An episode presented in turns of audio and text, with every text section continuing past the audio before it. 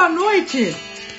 Hoje estamos aqui com um bate-papo muito romântico, né? Hoje nós estamos vésperas dos namorados.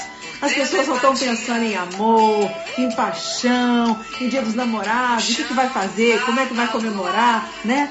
É uma, é uma data muito gostosa do ano e a gente não podia deixar de comemorar e falar de vinho e comida e claro, nada melhor que conversar com casais que trabalham juntos aqui no Instagram, falando de vinho, falando de comida, comida boa, falando de viagens, de lifestyle mesmo, todo, esse lifestyle voltado para o enoturismo, a enogastronomia.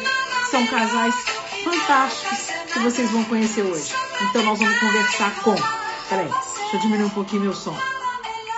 Nós vamos conversar com Louco por Vino, o André e a Carla. Vamos conversar com Eno Catarinas, Harley e Adriana. E vamos conversar com meu rango do Dijo, que é que são Felipe e Juliana. E eu vou ver quem é que já chegou aqui, vou começar a colocar aqui na conversa pra gente aí poder, pra poder desenvolver esse papo aqui. Pera aí.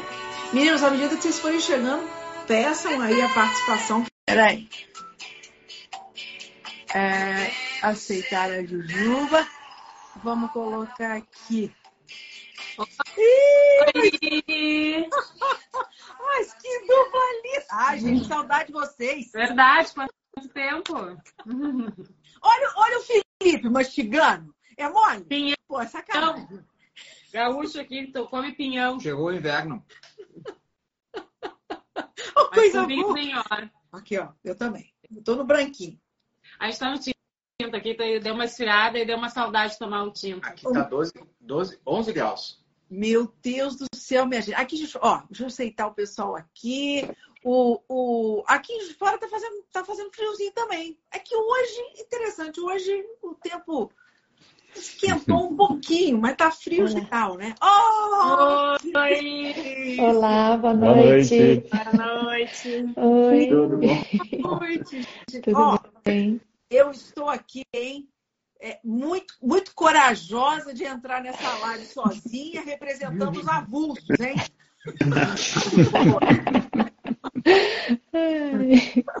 Boa noite, bem-vindos, Harley e Adriana. Bem-vindos, André, Carlinha. Saudade dessa dupla. Pois é. Que saudade. Como estão, gente? Todo mundo bem? Todo mundo tomando Todo mundo já? bem. Gente!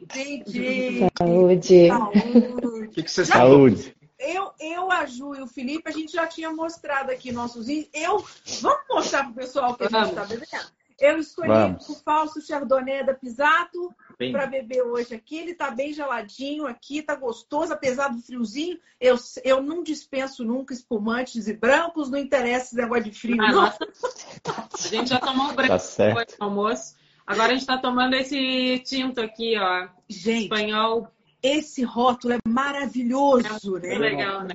Já É foi. muito bonito. A garrafa já foi, tive esse encontro. Aham. Nós estamos aqui de insólito da Tenuta Fope Ambrose. Adoro. Um hein? A gente se conheceu lá, né? É verdade. Exatamente. Verdade. E a- apesar de frio também, estamos no espumante, ma- mas também estamos com um pinhão na panela. Não, olha só. Ah, boa, boa. A gente se encontrou ontem lá no Festival de, de Vinhos do Vila Isso. Romana. Meu Deus, que coisa maravilhosa. legal. Ao vivo e a cores ontem. É. O que que vocês estão tomando, Andrezinho e Carlinhos? Eu tô tomando Cavigás, só que a garrafa já foi lá pra baixo. Fui, né? Ela foi que a gente tá de mudança, a gente se muda na terça-feira, né? Então ela já levou o lixo, já levou as malas, já tá tudo pronto pra se mudar. Nossa Senhora, uma dupla de andarilhos, né? Vocês, vocês vão falar bastante sobre isso. Vamos, vamos, vamos começar esse papo, vamos organizar esse negócio assim. E eu quero que vocês se apresentem aqui para as pessoas que estão aqui entrando, estão chegando. Gente, aproveite, chamem as pessoas, né, pessoal? Chamem aí as pessoas, curta, aperta esse, esse, esse aviãozinho aí, chama o pessoal para participar dessa live gostosa. Comer pinhão. Comer pinhão, falar de coisa boa, falar de comida boa.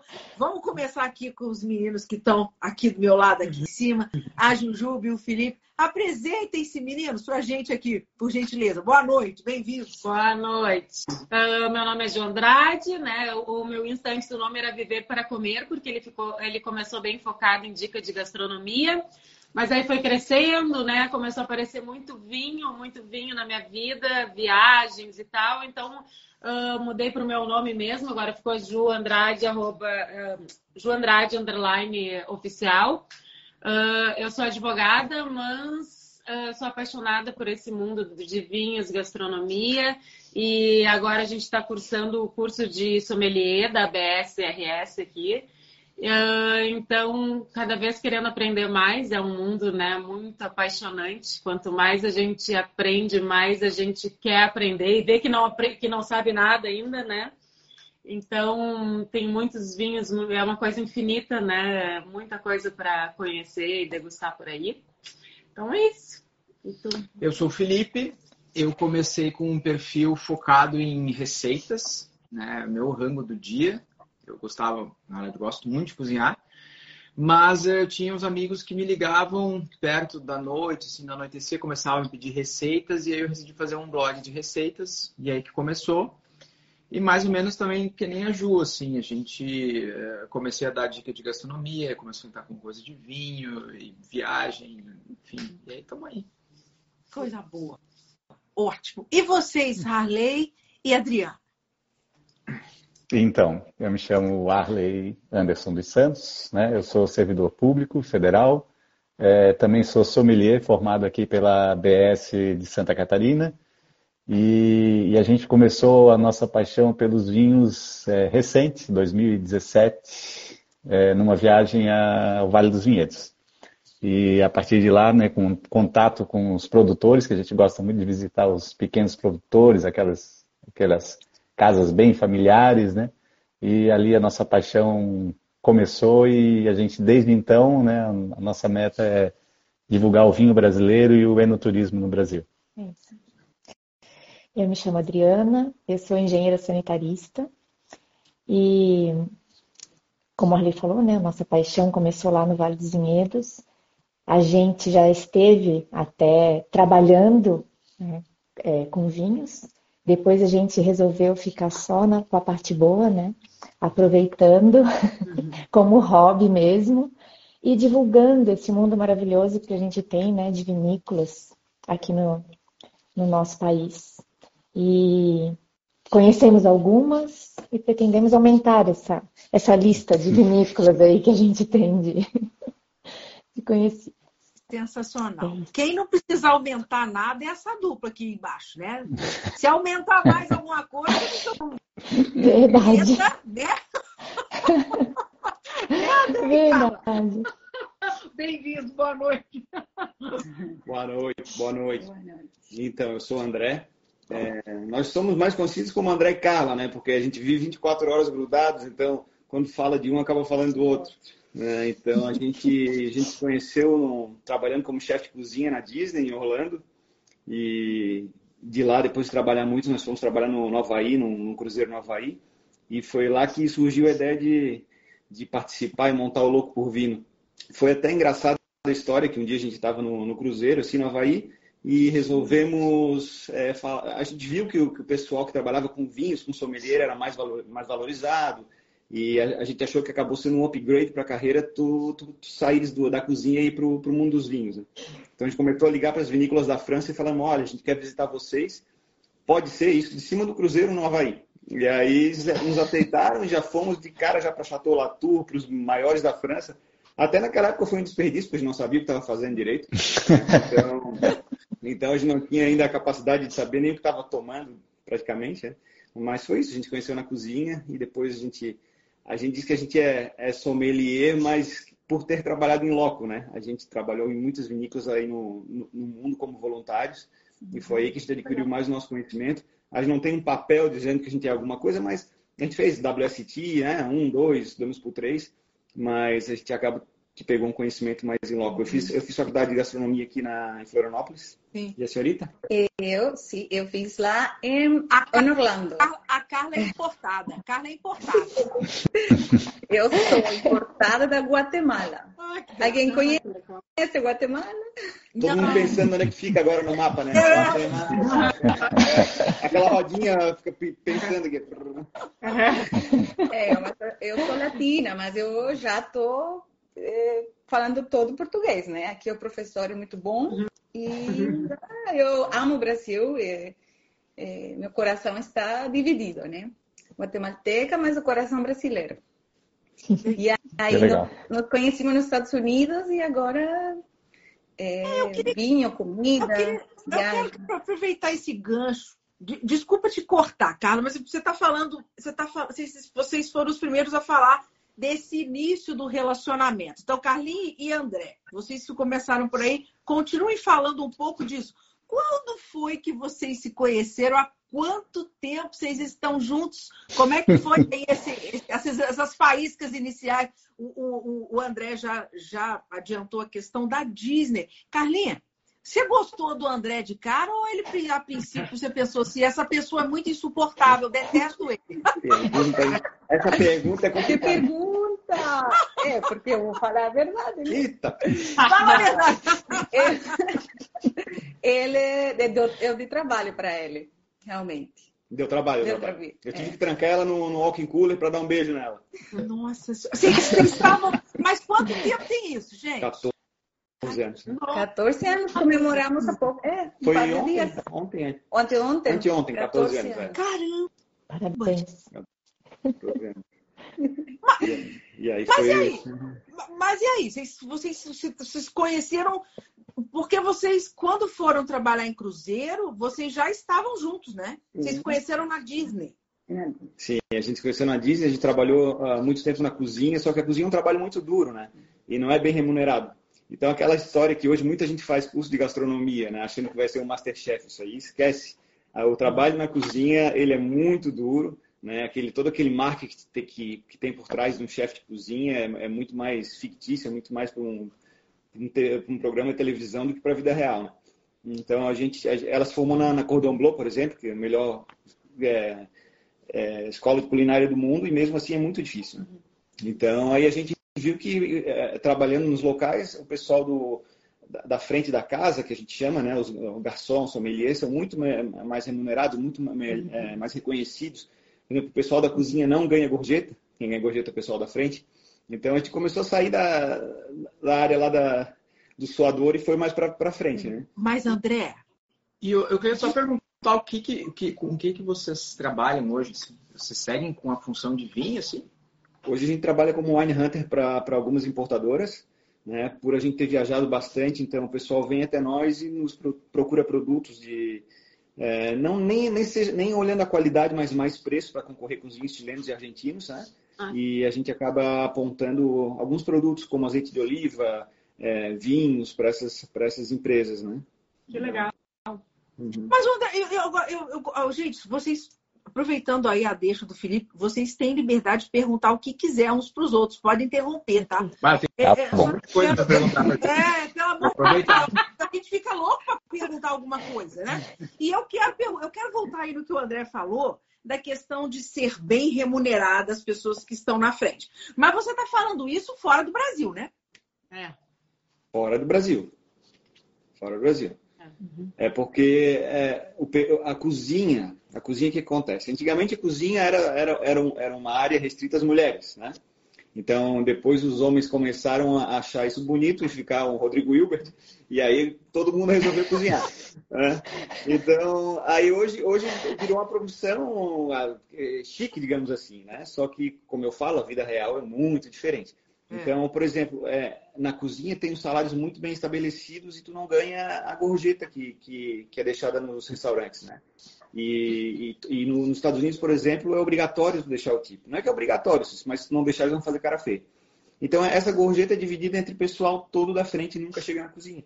E isso afeta muito. É muito difícil tu ter uma carreira na cozinha porque tu percebes isso e acaba saindo dela, entende? Entendi. E a gorjeta faz uma diferença incrível, né? Nos Estados Unidos, maior, na, na remuneração. Geralmente um, um, um, garçom ganha em torno de 4 dólares, né? 5 dólares por hora. Uhum. E, o resto, e o resto é gorjeta, né? Porque as pessoas realmente ficam felizes com o atendimento e deixam mesmo gorjetas altas, né? É, é praxe, né? É, no, nos Estados Unidos é meio que, que obrigatório, né? A, a, a, nossa cultura no Brasil é de não deixar gorjeta. Mas qualquer outro lugar do mundo, quando tu viajas, é para guia, tem que deixar uma gorjeta. Para qualquer um que preste serviço para ti, é meio que. É, não obrigação, mas faz parte do teu, é, falta de do teu agradecimento. se não deixar. É, parece. Exato. Uhum. A gente morou 15 anos né, é, fora e ficamos 3 anos aqui. E na terça-feira a gente está se mudando para a Geórgia, né? A Geórgia que é o berço da, da humanidade dos vinhos. Né? Os primeiros ah, vinhedos. boa também, né? Aquele cap, como é capa, como é o nome? Aquele é tipo pão tem um, assim. É, tem um pão com queijo e um ovo no meio. Isso, bota um ovo no meio. Ah, isso. Ali é bom. É, os primeiros vinhedos foram, foram é, encontrados na Armênia, né, 6.100 anos atrás. Então, tudo começou ali, naquela região. Né? É vizinho da Rússia, né? A nossa, a, a, a nossa atração noturna vai ficar olhando, olhar para o céu para ver os foguetes passando. Hum. Por agora. A, a, a, moça, a Taiwan está falando que no Brasil também que os garçons ganham muito bem por conta das gorjetas, principalmente em restaurantes bons, e a cozinha não recebe nada. Nada. Né? Só nada. que tem essa questão dos 10%, né? Eu, eu, é, no Brasil, essa, essa taxa ela é meio que imposta, fica ali nos 10%. Eu, por exemplo, muito difícil extrapolar 10% de uma conta. O que a gente sabe é que no exterior e nos Estados Unidos, por exemplo, o cara vai te dar 100 dólares de gorjeta se ele for com a sua cara, né? É. Não, não, tem essa coisa dos 10%. Se você não, aqui meio que não padronizar os 10%, não dão não deu nada. É, então, é, tem essa questão aqui também. E a questão no Brasil, eu acho também tem um, uma dificuldade de, de, de, de, de contratar realmente pessoas especializadas para determinadas funções, né? Uhum. A gente vê garçom fazendo função de sommelier, né? Aquela coisa de um preenche o lugar do outro e ainda essa cultura de colocar pessoas mais especialistas em determinadas funções, eu vejo como um problema no Brasil. Não sei se o Harley e a Adriana. A, o Harley e a Adriana. Harley, Harley né? Harley? Eu, eu, é Esse é um dilema. é, é. Gente, eu chamo Harley. Mas. O Harley e a Adriana. Pode chamar como quiser. Então, né? Eu atendo. Mais ou menos, é, como eu eu também sou mais recente, gente. Eu sou também de 2017, 2018. Foi aí que eu também comecei meu envolvimento com o vinho. Mas é, vocês notam isso também? Que vocês são de, de Floripa? Vocês são de Floripa? Não, nós somos é, Itajaí. Vocês são de é, Itajaí. É uma hora de Florianópolis, okay. no litoral norte. Como é que vocês veem? Ah, como é que é a situação aí na, em Santa Catarina? Com. Com questão do, do, do de, de realmente do reconhecimento da mão de obra. É, da, da... É, aqui, aqui a gente tem é, muita questão de ser região litorânea, né? Então é, é tem uma população bem flutuante. Então é bem comum, né? Garçom, aqueles restaurantes que são mais tradicionais, tem garçons já que são contratados, né? Mas outros. Pessoal de cozinha. Pessoal de cozinha, mas. Mas a gente vê também bastante rotatividade. Rotatividade é bem grande. É, eu tenho uma então... sobrinha que tem restaurante e eu vejo assim que ela está sempre contratando um chefe. Nunca consegue é, manter então, alguém. Manter alguém é difícil. E ela tem um restaurante vegano, que é mais difícil ainda. Uma... Mas a gente, a maior dificuldade que a gente vê aqui é com relação ainda ao, ao as pessoas tomarem vinho. Isso que a gente está aqui no sul, né, que tem bastante né, é. oferta, é né? A gente ainda vê muita dificuldade. E nos restaurantes, as cartas. A gente nota muito que é as, muitas vezes as cartas de vinhos não combinam com, com a proposta do restaurante, do menu italiano, né, francês. Então, aqui tem muito desse negócio de aquele vinho do contatinho, né? Que tu toma em casa, eles põem na carta do restaurante. Eu acho que Exato. tem que ser diferente, né? Então, acho que a carta do restaurante tem que ser pensada, né, para Harmonizar para mesmo. harmonizar mesmo, né, com, com o menu oferecido. E é isso que a gente vê é uma dificuldade muito grande, O né, que eu vejo de, às vezes encontrar vinhos bons nos restaurantes. aqui no, aqui no sul, eu tava falando esses dias com a Ju, assim, é muito difícil tu encontrar um sommelier num restaurante. Aqui também. É, alguém que realmente possa te recomendar um vinho, alguém que faça um serviço com excelência. É, A gente até fica assim, uau, né? Que bom serviço. Tipo, quando a gente vai num lugar e tem, É, né? é. Porque é, é raro. Sim. Esses dias eu fui num, a gente foi num, num restaurante no interior aqui e o rapaz executou tão bem o serviço, perguntei se ele era sommelier, ele disse, não, não sou, sou garçom, mas eu gosto e tal. Mas assim, é bem difícil achar um sommelier formado em um restaurante, assim, é bem difícil. Felipe, e assim, além de não contratarem para o serviço, eles não contratam os, os as cartas. E aí chega exatamente no problema que o, que o Raleigh está falando. Aqui em Juiz de Fora, o restaurante confia no distribuidor, no representante. É Uhum.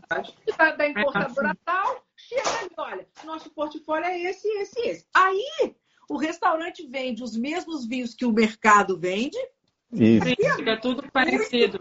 muito comum, porque o mesmo distribuidor oferece para os mercados e para os restaurantes. Sim. O dono do restaurante acha que está ok, ele acha que entende, ele confia no, no representante e fica com aquelas cartas todas iguais e não valoriza o trabalho de uma pessoa que poderia justamente fazer isso que vocês estão Sim. pontuando muito bem. É. Fica uma carta dissonante com a proposta do restaurante, fica sem personalidade, né? É. Aqui eu vejo até que Porto Alegre mudou um pouco isso, assim, a gente vê uma carta mais recheada, assim, mais sortida de restaurante para restaurante, principalmente nos, acho que nos últimos cinco anos para cá, assim. Mas se tu puxares há, há cinco anos atrás, assim, com certeza, tu ia numa é muito engraçado, né? Porque às vezes tu vai num restaurante e é um copia e cola de carta, assim, é o mesmo portfólio, Aham, é o mesmo. que é muito linear, assim, é, é Sim, e parecido. também aqui por causa também né, da proximidade é muito vinho argentino, vinho argentino, vinho É. argentino, né? As Sim. pessoas elas nem ah, se arriscam em provar um vinho brasileiro, né? Que tem, tem várias opções de muita qualidade, mas eles já têm tipo um, um pré-conceito, né? ah, por estar com essa coisa acostumada de tomar sempre aqueles mesmos vinhos, né? Argentinos. E fica É, assim, criatividade, né? Tipo, bebe sempre só os mesmos.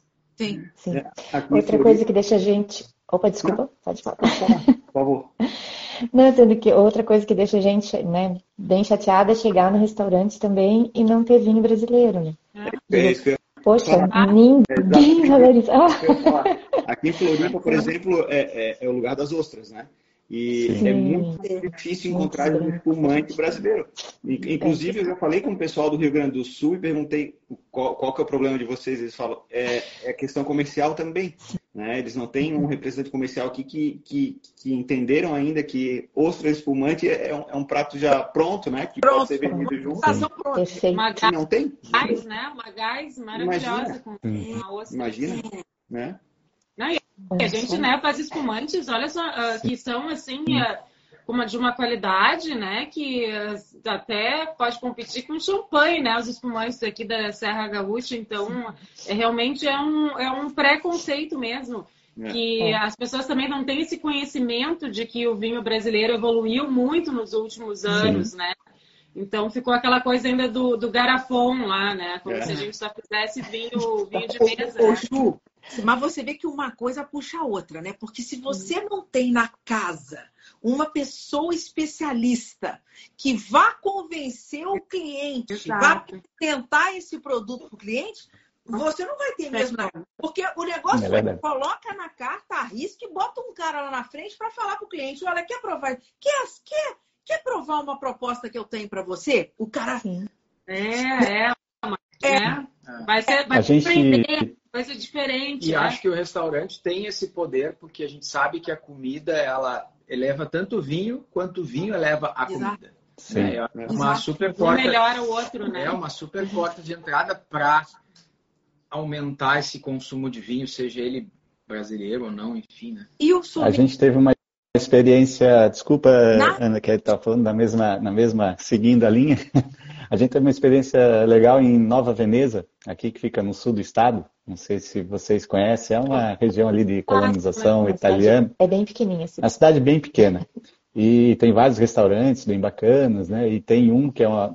Ele tem vários ali, né? Então ele tem do outro, de um lado da rua uma pizzaria, uma casa de massa, do outro lado um que é um bar, que é o Senhor Gin, né?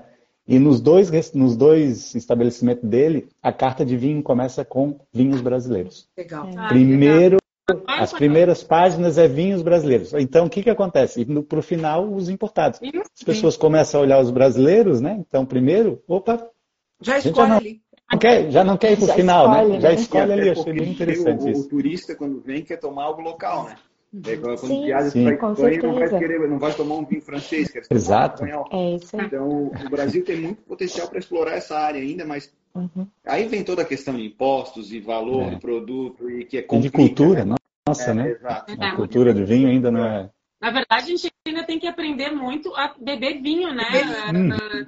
Como vocês falaram, tem que convencer as pessoas a, a- a- a beber vinho, porque o brasileiro ainda é muito, né, de para cerveja, eu acho, né? Então ainda a gente já evoluiu bastante, nos, principalmente com a pandemia, eu acho que deu uma, né, uma evoluída assim no consumo, mas a gente nosso consumo per capita é muito baixo ainda, né? Comparado com outros países no mundo. é. É, Quanto que é? Dois e? dois e meio, mais ou menos, litros por per capita, por ano. É, e, e aí tem vinho de mesa, né? né? Tamo Nesses dois e meio. per capita por. A gente está no nível é. português aqui. Já fizemos conta. E olha que nós, nós sete, a gente, a, gente, a gente pesa essa régua para muito mais, Sim, né? Rodamos não de lado é, sei como não aumenta isso. com certeza. E- Fala, nós vamos falar. Eu queria que vocês falassem bastante desse, desse nosso papel, né, para a gente aumentar esse número aí. Mas antes, vamos só voltar na- no, no, no, no, como vocês se conheceram, hein, Arley e Adriana? Como é que vocês se conheceram? Quanto tempo juntos já? É, casados 26 anos e foram mais cinco de namoro. Então nós estamos há 31, 31 anos anos. É, eu digo que da, da minha parte foi amor à primeira vista, né? A gente se conheceu na faculdade de engenharia. Primeiro dia de aula, eu digo até hoje qual é a roupa que ela tava. Regata laranja, bermuda jeans, tênis branco com meia soquete. Bem tímida. Primeiro Não dia de entrega. aula, primeiro dia de aula, fui lá e já fui conversar com ela. Só que ela tinha namorado, eu tive que esperar um ano, né? Mas eu não ligava que ela tinha namorado, eu ficava incomodando até que um ano depois ela largou o namorado. E aí a gente começou a namorar e estamos aí até hoje. Temos dois filhos de 22 anos, A gente teve gêmeos, gêmeos, temos um casal. uma cadelinha. A nossa filha se formou agora, começo do ano, em nutrição. E o nosso filho se forma no final do ano. E é uma jornada longa. Ah, gente, E assim, é, eu digo que é, a gente teve muita sorte, porque quem encontra um grande amor nessa vida tem muita sorte, né? E tem que valorizar, assim. Não vou dizer que tudo é perfeito, tudo. Isso não existe, né? Mas o respeito, o companheirismo e de estar ali lutando por aquilo, né? Isso é que é Eu, importante. eu tive mais sorte do que ela. É. Mas é muito bom. Parabéns, viu, gente? Parabéns. Vocês ganharam do André e da Carla, dos 14 anos. Aí a gente começou cedo, né? Por É isso. eles são mais jovens, né? Eles ainda vão chegar. Parabéns. E a Ju, a Ju e o Felipe, eu sei que são mais recentes, não são? A gente está no jardim da infância, perto dessa turma. Não, a gente, a gente se conheceu justamente por causa dos nossos Instagrams, assim, eh, porque os dois eh, muito envolvidos na gastronomia, né? E, tipo, por mais que eu não, eu, né, não cozinho nada, né? Eu só como. assim. Por isso que até depois que eu comecei a namorar ele, eu engordei uns 5 quilos de bochecha. Mas, assim, é, na verdade, eu, eu comecei com esse meu Instagram. Assim, a gente sem se conhecer, depois a gente foi ver, a gente conhece, começou os nossos dois Instagrams no mesmo mês, no mesmo ano. Então, acho que foi, assim, tipo, um caminho até pra gente se conhecer. E aí a gente se conheceu nessas coisas de gastronomia e tal. Uh, primeiro ficamos amigos, uh, os dois também estavam em outros relacionamentos. Eu, eu tenho dois filhos, né? Já de um outro relacionamento de bastante tempo, assim. E aí até que no início de 2020 a gente uh, em 2019 eu fiquei solteira e tal. Início de 2020 a gente começou a a, a sair, a namorar, e logo em seguida já veio a, a pandemia, né? Então eu digo que foi. acelerou tudo, assim, porque aí a gente não se desgrudou mais, né? Passava o tempo inteiro, um na casa do outro, levando as panelas dele para um lado, as facas do outro. E aí até que a gente resolveu se juntar e estamos aí, velho. Já vai fazer já uns quatro anos e pouco, né? Faz quatro é. anos em. Não, Não já três. fez? Fez quatro. 2020, 21, 22, 23. Essa pandemia confundiu os anos, né? Sim, quatro anos. É verdade. É verdade. Quatro anos. É. é? Quatro anos. Mas é, então, é, é, para mim é recorde. Pra, todo mundo aqui é recordista. Eu acho. Porque assim, a gente já. É, foi muito intenso, a gente passa os dias inteiros junto, a gente faz tudo junto. É tipo o que eles falaram ali, é Ju e Felipe, entendeu? É, a gente tá sempre junto. É, já era academia junto, a gente trabalha junto, a gente que coisa, faz tudo junto. Que coisa, que coisa. A gente gosta você... de coisas, daí fica muito fácil. É. E, e, com, e com vocês todos quando começaram a falar, falaram de, de profissões, né? A parte da, do, do, trabalho que fazem no Instagram. Mas como é que é isso, né? Trabalhar, Edis, querida. A Edis, bem em Paris, não sei se vocês conhecem o perfil, o perfil da Edis Lima, bem em Paris, que acabou de entrar. Se não conhece, não conhece ainda, conheçam. Ela é maravilhosa, brasileira que mora em Paris ela é uma, uma é, é, guia cultural em Paris, a melhor guia cultural que existe em Paris. Eu, inclusive, nem tenho dinheiro para pagar eles. Quando eu fui lá, eu tive que combinar com ela um café para ver ela de perto. Ó, querida, entende tudo de Paris, da França, lindona. Obrigada, um beijo, Ed. Mas, assim, é, é, é, gente, até perdi, o, até perdi o fio da meada. Ah, como é que é? Como é essa coisa de conciliar, né? Os trabalhos mesmos na, na, vida real e esse trabalho que vocês fazem no Instagram e trabalhando juntos. Ju e Felipe, acho que vocês podem falar primeiro aí. Na verdade, a gente é autônomo, né? Então, assim, eu sou advogado autônomo, ele tem uma corretora de seguros autônomo também, então a gente consegue. A gente trabalha, assim, se viaja, leva o computador, trabalha onde for, né? Então isso facilita, né? É, eu, eu na verdade, é, eu tenho uma corretora de seguros, né? Trabalho com, com seguros já faz mais de 15 anos. E, e o meu rango do dia, quando eu montei, na verdade, eu já não vou dizer que eu queria transformar ele num negócio, mas já montei com o intuito de colocar um pé na gastronomia e ganhar dinheiro com isso. Entendi. Eu só não sabia de que forma. E a única coisa que eu sabia também é que não ia ser através de um restaurante, atrás de uma cozinha, né? E cinco anos se passaram, então hoje eu tenho marcas que apoiam, a gente tem é, algumas marcas de, de, de, não necessariamente só de gastronomia, mas a gente tem uh, incorporadora, Porto Alegre, a gente tem rede de, hotéis. rede de hotéis, eu tenho marcas de gastronomia, marcas de vinho, que apoiam, né, que, que, que patrocinam, fora alguns públicos, assim, porque eu trato uh, o, o, perfil assim, de uma maneira super profissional. Então, na verdade, é, além da corretora de seguros, meu, não vou falar o Instagram, né, mas o perfil do Instagram junto com, com o blog que eu tenho hoje, ele acaba sendo um business também. E a gente acaba conciliando porque a gente consegue tocar de qualquer lugar do mundo. É, e até porque também essa parte do Instagram assim tá muito ligado ao nosso à parte do prazer, né, do lazer, das coisas boas da vida. Então a gente no Instagram a gente trabalha assim curtindo. É, né? acaba sendo até meio automático assim, porque é a é. nossa vida, né? Então é. super rola. É, tá certo. E você cozinha há muito tempo, Felipe? Eu cozinho, assim, eu tenho lembranças de cozinhar quando criança, bem criança, assim, 8, 9, 10 anos de idade. Uh, sempre fui o, a, o cara que. A, a gente ia, aqui, na, aqui no Rio Grande do Sul é muito comum tu passar os verões na praia, assim, tu passa, é, sei lá, fevereiro, janeiro, fevereiro. Ah, oh, desculpa, onde? De férias na praia. Né? Tem praia no Rio Grande do Sul? E lá em Santa Catarina. E eu, e eu era, e meus pais voltavam para trabalhar e eu ficava cozinhando com meus primos, assim, né? Eu, meus primos e tal. Mas com volta aí de uns 26, 27 anos de idade que eu resolvi cozinhar, digamos assim, mais. começar a estudar, na verdade, para cozinhar melhor. Assim. Olha, tá cada dia melhor. As minhas bochechas são prova disso. A gente vê, a gente acompanha. Ah, a gente tá com uma dificuldade de jantar fora e tal. Nos restaurantes, a gente vai no restaurante e pensa, putz, muito melhor aqui tu faz. Dá pra fazer em casa. Fica. Exato. É, fica assim, é, é, assim. Mas é, é muito bom.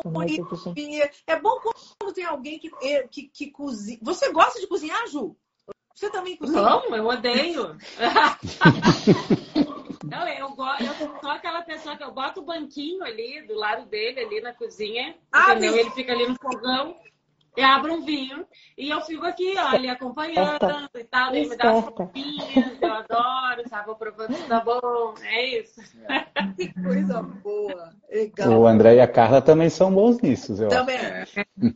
A gente, louco pro é, Então, a, a gente arranha de vez em quando. Na realidade, eu comecei a fazer gastronomia porque eu trabalhava no Banco Real aqui em Floripa, que hoje é Santander, né? antes era o ABN. Uhum. E uma amiga minha falou, pô, cozinha para todas as festas dos amigos, por que, que não faz faculdade de gastronomia? Eu falei, pô, boa ideia. Aí eu trabalhava no banco, saía e ia para a faculdade de gastronomia. Que legal. É, e, e, e você, olha, o Ted está falando que a Carla é melhor que você. É, o Ted, o Ted pegou Covid e ele está sem paladar. Ele já está tá estragado. Ai, só fazendo encrenca. Reunir essa gente. E aí você, tu e o Felipe cozinha. Isso. E aí a gente fica todo mundo bebendo e conversando. Gostei da tá? ideia, gostei. E a gente come, ó. Gostei. Só que agora a gente vai ter que ir lá na Geórgia é. fazer isso. Ah, ah, não vai dar tempo até segunda no A gente vai lá, a gente faz o Katiapuri, é esse o nome, não é? Katiapuri, lembrei agora. Eu, não, eu tenho tudo anotado de cabeça e ainda não, não foi. Sim.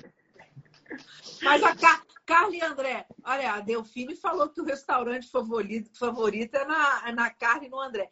Quem que cozinha mais, André ou Carla? Então, eu, eu durante o dia, assim, tipo, café da... Nós não tomamos café da manhã, comemos, é, é brunch.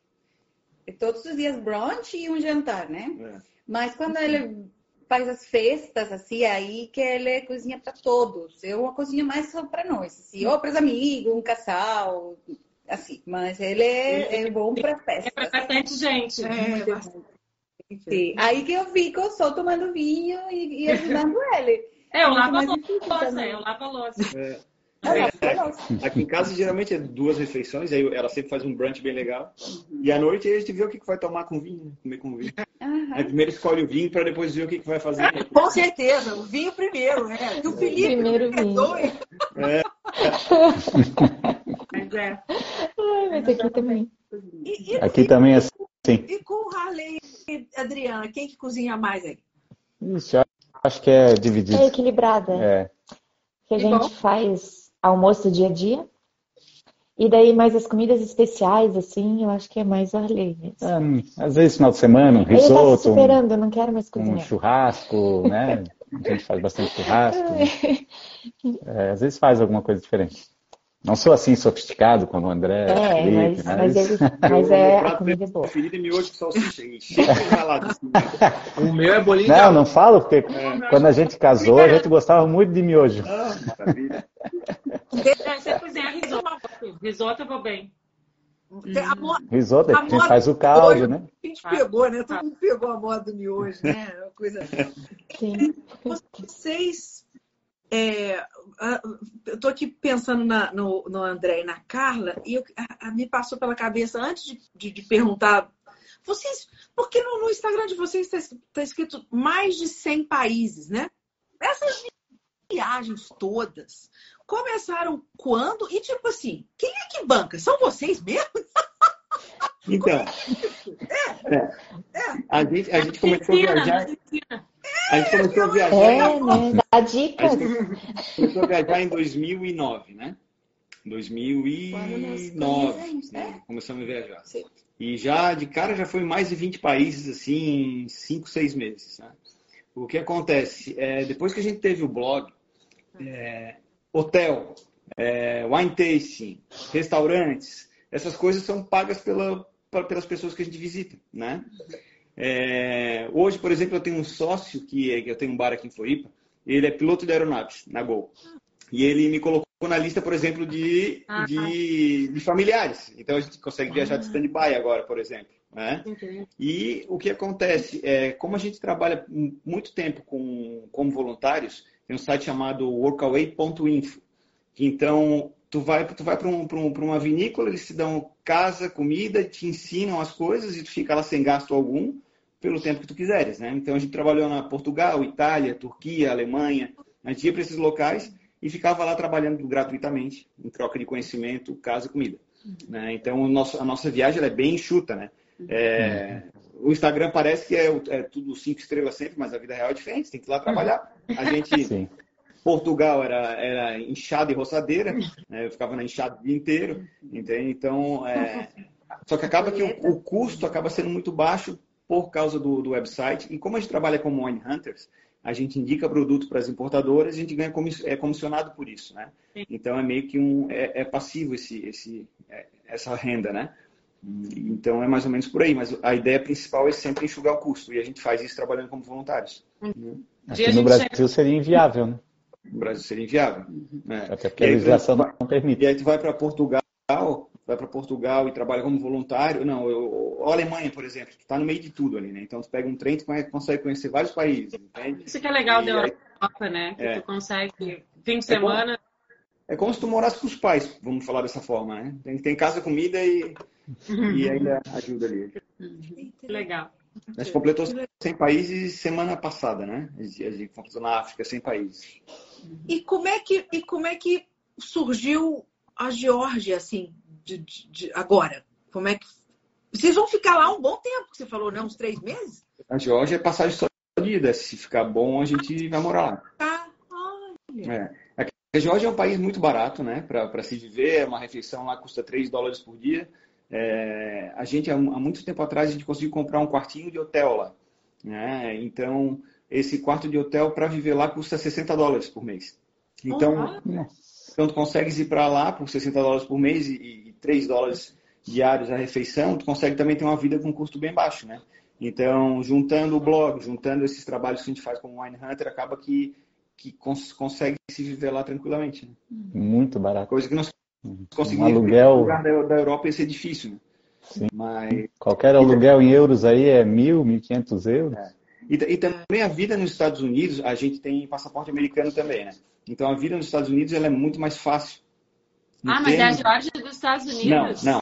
Não, a Ah, Geórgia tá, é- não, eu ia falar, porque era a Geórgia que eu falei É. desse prato, é lá da Europa, É, né? é, a- Mas é mas a Geórgia lá, a, a, a Geórgia lá até brasileiro pode ficar por um ano lá, inclusive trabalhando e morando. É, eles abrem visto de um ano para estrangeiro. Né? Então Legal. brasileiro, americano pode ir para lá. Já. É. Mas uh, nos Estados Unidos, o que, que acontecia, por exemplo? A gente trabalhou no, no Havaí. Trabalhava cinco meses, juntava dinheiro e viajava, né? Então, a gente fez isso por muito tempo. né? De- eh, depois do, do Havaí, a gente, a gente foi para o Alasca. No Alasca, a gente trabalhou, era menos 40 graus.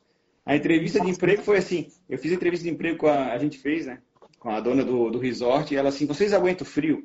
Eu falei, na Floripa, Vento Sul, aqui. Ah, claro. Ah, deixa comigo. É, mas eu, eu não sabia que era menos 40, né? Eu cheguei lá, então, eu É só um pouquinho diferente. é, é menos 40. Mas é engraçado. E hoje caiu o vento sul, hein, Floripa? né? Caiu muito sua. O resort que a gente trabalhava só chegava de, de avião ou helicóptero, não tinha estrada para chegar.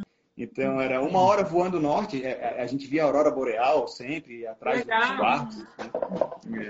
É, é bem, mas aí assim, aí trabalha lá também, tudo pago, casa, comida e tu ganhas um bom salário. Né? Lá a gente ganhava 4 mil dólares cada um. Para ficar guardado, É um excelente salário, né? É, são 8 mil dólares que, que entra na tua, na tua poupança, não, não precisa, tu não tem gasto, Uhum. né? E aí tu sai de lá depois de trabalhar tipo seis meses, tu consegue viajar por um bom tempo. E a gente Ah, sempre, legal. Trabalhava, juntava dinheiro e viajava, né? Sempre fez isso. Valeu a pena tirar um picolé, né? Por um tempo, né? Ah, Valeu a pena e a valeu. beleza natural lá é muito linda, assim, é até sugiro, se puderem ir um dia para lá, é, para mim é um dos lugares mais bonitos do mundo, o Alasca, é muito bonito. Que É, espetáculo. Falou. Vocês conhecem é, o- todos os países no- em todos os continentes, assim, né? Continente. Tem, tem algum país assim muito conhecidão que vocês não conheçam? Tipo assim, um país óbvio. Ai, a gente não conhece a Alemanha. Vocês conhecem? Tem algum assim bem óbvio que vocês não conheçam? Mais óbvio seria Filipinas. Ah, ok. O resto, É, sim, assim, que vem vem na cabeça como É. um, sim. né? É. sim, Mas o Filipinas. conhece tudo, né? Conhecendo bastante. Ah, Ô, ô, Carla, Muita experiência. é, como é que é a relação do povo da Guatemala com vinho?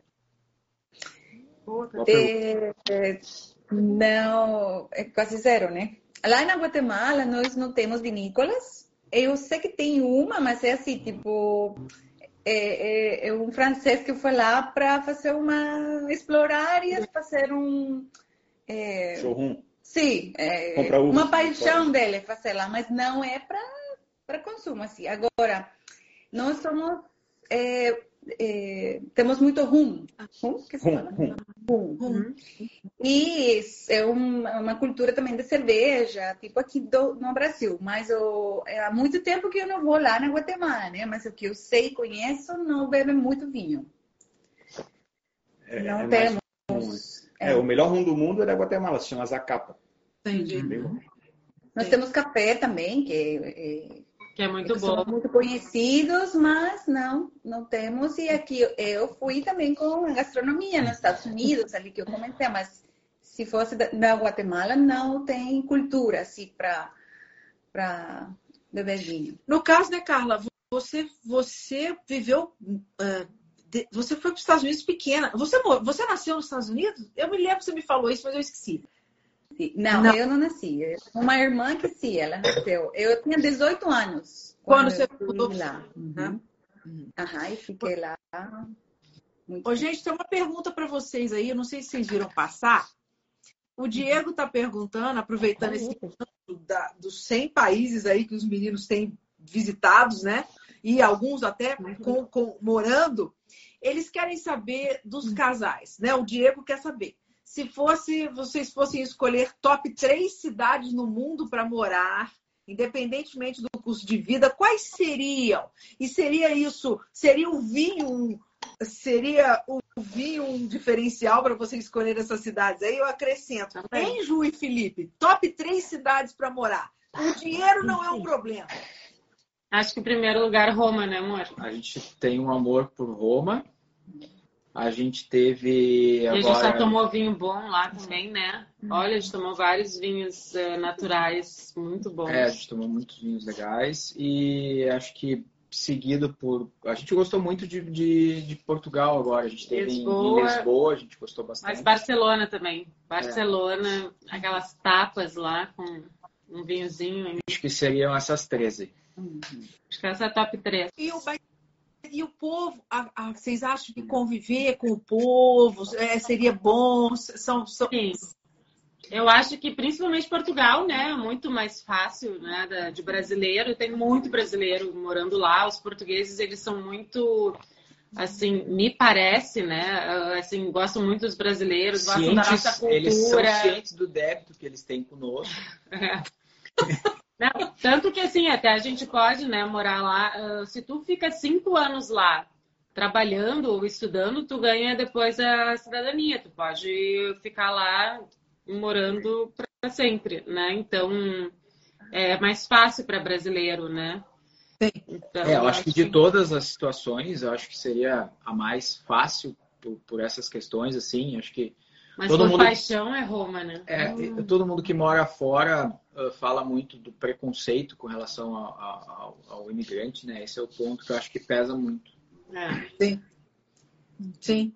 Você é de fora, você é de fora, né? Você é sempre um, um sempre estrangeiro, né? Sempre está tirando, de repente, o emprego de alguém é, de lá, né?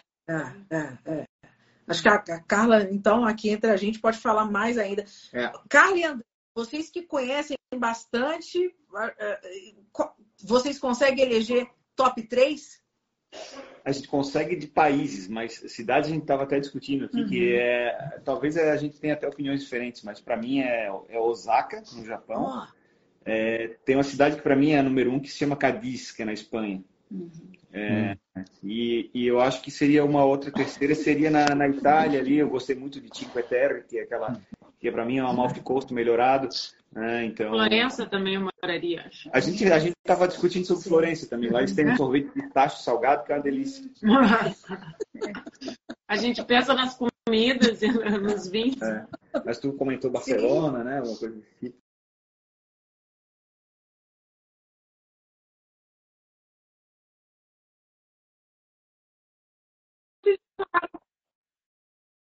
É, Peru.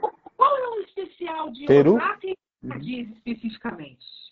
Osaka. Por quê?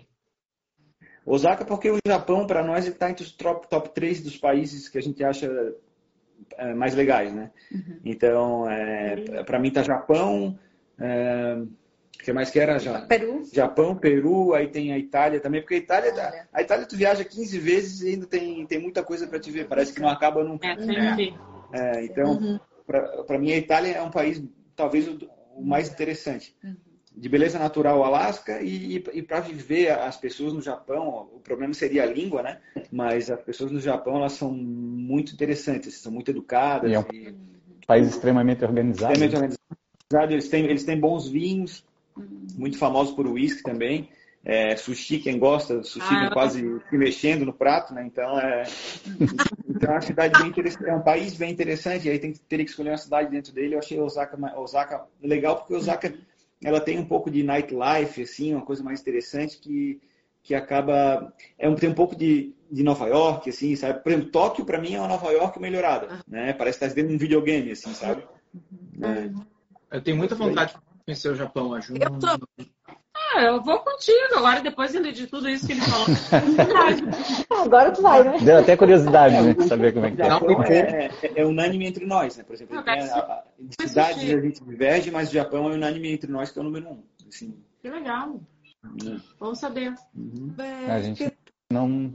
A gente não pensou tem que sobre ser isso. mais humilde, porque a gente não foi na Europa ainda. Uhum. Está nos planos, é, estamos mas a gente não foi. Então a gente sonha e tal, mas assim, para viver, eu vou ser bem sincero, eu gostaria de uma cidade menor do que eu estou hoje. É. Para depois, assim, quando a gente parar no nosso trabalho, eu queria uma coisa mais calma, eu mais acho, tranquila. É. Pela cultura latina, né, e, e, e, do vinho, eu acho que uma cidade pequena na Itália, em Portugal, é, eu acho que agradaria mais. Uhum. Uhum. É isso aí. É a imaginação. Mas a gente a está programando com o TED que está aí, né? Em 2025. 2025 estaremos lá. Estaremos lá. A gente já está pensando já em fazer o nosso tour pela Europa para escolher um lugar, então. Espetáculo. Né? Ou comprar uma casinha de um de um euro, né? Na, na Itália, né? Reformar. É. Sempre parece. Plantar um vinhedo, começar alguma coisa assim. Eu sou parceira, hein? De, de, a gente fazer isso e cada um dá 50 centavos. É isso aí. Botando para vinícola. É. Ô, gente, com relação a, a, Vocês falaram um pouco de vinho brasileiro, né? Andamos falando aí de vinhos brasileiros nas cartas de, de restaurante e tal. Eu quero saber um pouquinho da relação de vocês com o vinho brasileiro, né?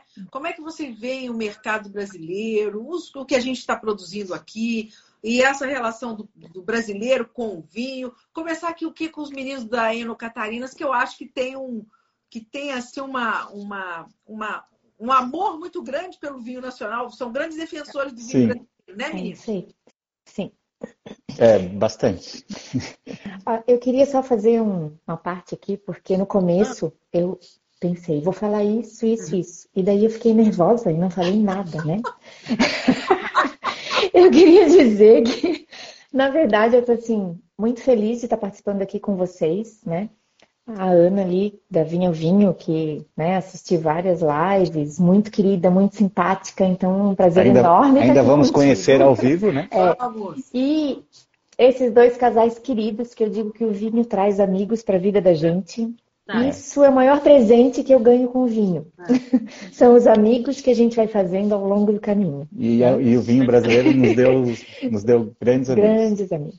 Aliás, a, a Ju e o Felipe a gente conheceu esse ano, né? Na Tenuta ah, lá. É. A gente foi pro, a gente foi pro final de tarde. O Lucas convidou a gente. É, a gente, o Lucas convidou a gente lá, vem cá, final de tarde. Daí chegamos lá às seis, começamos a tomar vinho. Aí chegou mais tarde, né? E aí no final sobrou só nós quatro, nós cinco, né? Eu, Adriana. Depois Felipe, chegou a Roberta, seis. Ah, chegou a Roberta, chegou e o Lucas. É, a gente teve que uma, a gente a gente fechou a vinícola, né? Às duas, duas da manhã. É. É, então só faltou o Lucas entregar a chave, vocês fechem, né? Vão para casa, eu tô indo, né?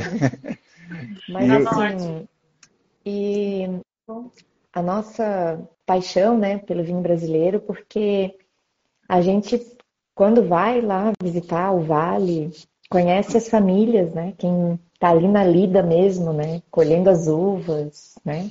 E fazendo os, os vinhos, famílias que começaram com vinho de mesa, os filhos daí viraram enólogos e, e tocam as vinícolas. Então as mães trabalham junto, os pais. Então isso assim, o, a história por trás de cada rótulo, né, do trabalho para produzir. Então assim a gente falou até de preço de vinho, mas quando você vai para lá você valoriza mais Sim. aquele vinho que você está tomando, porque são produzidos poucas garrafas. Como é que você vai, né, produzir um vinho é, 700, mil garrafas, 2 mil, 3 mil garrafas, e vai ainda conseguir ter um preço para competir com aquele vinho que chega a granel aqui. Então, é impossível, né? É. E, e, isso, para mim, tem muito valor, assim, as, né, a, a, as gerações que trabalham ali, né? E até as vinícolas grandes também, que grandes no Brasil, né? que ainda são pequenas comparadas ao mundo, então, você também vê essa história por trás, assim, da família, das gerações que vieram com essa tradição de vinho, assim. É, e, e, e, é legal porque a gente começou lá e a partir de lá a gente começou no nosso círculo de amizades, né, introduzir o vinho nacional, né, e pessoas até que não tomavam vinho e começaram a tomar vinho. E a gente tem confraria, né, então na, nas confrarias a gente sempre faz degustações às cegas e sempre coloca rótulo brasileiro que geralmente é bom, o pessoal se surpreende, é. porque eles não esperam, né? É, então a gente não mostra rótulo, porque se mostra rótulo, a pessoa já. Ah, esse é o. Né? É. E, e, a gente também começou a ir muito para o Rio Grande do Sul, a gente também aqui para a Serra Catarinense, que a gente tem bons vinhos, né? bons produtores, só que a nossa serra aqui não tem uma estrutura tão bom quanto ali a região de Bento Gonçalves, né? E aí a gente começou aí, o pessoal começou a gostar, né? Começou a ver as fotos, não, mas que legal, não sei o quê. Daí eu sei que a gente fez umas. A gente já foi para lá umas quatro vindimas, cinco vindimas. Aí na primeira vez a gente estava sozinho. Aí o pessoal começou, ó, oh, que legal. Aí na segunda vez, não, eu quero ir junto. Daí nós fomos em nove, né? Nove pessoas. Nove pessoas. É, até andamos de balão, lá saímos da Casa Valduga. É, foi uma experiência, foi uma experiência bem, legal. bem, legal. E na última que a gente, esse ano a gente foi só nós dois, solo, né? E, mas, mas na anterior a gente levou 20 pessoas. Nossa! E a gente e... fecha a lista, porque não dá para organizar passeio para. E todo mundo Isso quer de novo. Quando é que vai ter vindima, né? Todo mundo hum. quer ir, porque a época da vindima realmente é uma época espetacular. Né? Então é uma experiência incrível. É verdade. A gente foi, né, Ana, juntos na Vindima lá. Conheceu a Vindima. Se conheceu na Vindima. Foi. Tava muito legal. Nós fizemos uva e Fizemos na uva, foi sensacional. A Ana cantou, para quem não sabe. Canta ah, muito. Eu quero, ah, eu quero então. Tenho que ver isso, assistir. E, e os meninos, o Ju e Felipe, o, o, o, contato e o conhecimento com o vinho brasileiro é recente ou é antigo? Vocês estavam eu, acostumados? Eu eu, eu vou aqui para o Vale dos Vinhedos, né, a região do Vale, há muitos anos. Acho que mais de 15 anos. É, e e eu, eu, eu, eu, em determinado momento, eu parei de ir porque a gente, as, as vinícolas não tinham estrutura, né? Tu, tu, não tinha o que fazer. Tu conhecia uma vinícola, eles te mostravam o processo, tu tomava três, quatro rótulos e o outro ano tu voltava lá era a mesma coisa, né? É... E eu acho que o passar dos anos, é, o enoturismo Nossa, evoluiu muito. Evoluiu muito, né? Então, Deu um salto, né? Hoje, hoje sempre que tu vai para lá, tem alguma coisa nova, né? E tu uhum. quer revisitar as antigas, tem uma estrutura melhor. Muitas uh, vinícolas, até grandes, elas não tinham estrutura para te receber, né? É, uma Chandon da vida eh, foi ter uh, abrir as portas para te visitar recentemente, assim, né? Então, uh, o que eu vejo muito assim de, de evolução, tanto de produto, né, é, quanto também de, de, da questão do turismo aqui, está é, tá muito bem estabelecida. Assim. Acho que é um, é um. A gente divulga muito, né? A gente fala muito para as pessoas que se relacionam aqui, porque realmente é muito legal visitar aqui as vinícolas. As pessoas sabem receber muito bem, né? É, eu tenho uma confraria que eu faço com 40 mulheres. E eu digo que eu criei essa confraria que se chama Blend Talks para uh, empoderar a mulher no mundo do vinho, para não ser sempre aquela história de ir no restaurante e o menu uh, né, ser entregue a carta de para o homem, o homem escolhe o vinho, a prova do vinho é com o homem. Então, assim, eu criei isso aí para ensinar as mulheres uh, o, o que, que elas também, que para elas descobrirem o que, que elas gostam, né? Para elas saberem por onde ir numa carta de vinhos, numa loja de vinhos, né? E, e eu sempre priorizo uh, vinícolas daqui. Então, em cada encontro, que é uma vez por mês, vem uma vinícola, vem o enólogo da vinícola, a enóloga da vinícola, e nos dá uma, uma aula, assim, a gente faz uma degustação sempre com cinco rótulos, né? Então, eu acho que é surpreendente, porque no final da aula também tem venda dos vinhos e, e, pessoas que. Muitas mulheres se dizem: Meu Deus, meu marido só compra vinho argentino. E elas vão lá e compram os vinhos brasileiros, adoram tal. Então, eu acho que é uma coisa assim, de começar a criar essa cultura, assim, né? E eu também fiz a última, eu fiz um daí, um Blend Talks on the Road, que daí eu peguei uma van e levei. Passei, passamos o dia para ser. Era um dia na, da DO do Altos alto de, Pintos, de Pinto Bandeira. Então a gente foi na Gás, foi na Valmarino, fomos na, na Dom Giovanni. Então, só, é, só tomando os espumantes, né? Foi assim, tudo em, em, função da DO. E também se encantaram, várias que nunca tinham ido, né? Falaram, ah, vou voltar com meu marido, ah, eu vou chamar minhas amigas. Então é isso, o negócio é para mesmo uh, divulgar e fazer cada vez crescer mais né, essa, essa cultura de beber vinho e do vinho aqui brasileiro. E você, André, e vocês, André e Carla, nas andanças de vocês tem, tem, tem espaço para o vinho brasileiro, né? Então, é, é, uma coisa um pouquinho complicada. Não é tão fácil assim. é, lá, lá fora o vinho brasileiro não existe. Né? É, não, não se conhece vinho brasileiro. Até hoje, mesmo com as denominações que estão sendo, estão sendo reconhecidas aqui no Brasil, é. fora do Brasil não se conhece o espumante brasileiro. Uhum. A gente acabou de chegar da Tailândia, numa menina que já estagiou por várias empresas aqui no Brasil, é a única mulher é, enóloga da Tailândia e, não, e ela não conhecia sobre, sobre os vinhos brasileiros, sobre a, o, o, espumante brasileiro. Ela trabalhou e estagiou aqui na Casa Geraldo, em outros, outros, outras vinícolas bem legais. Uhum.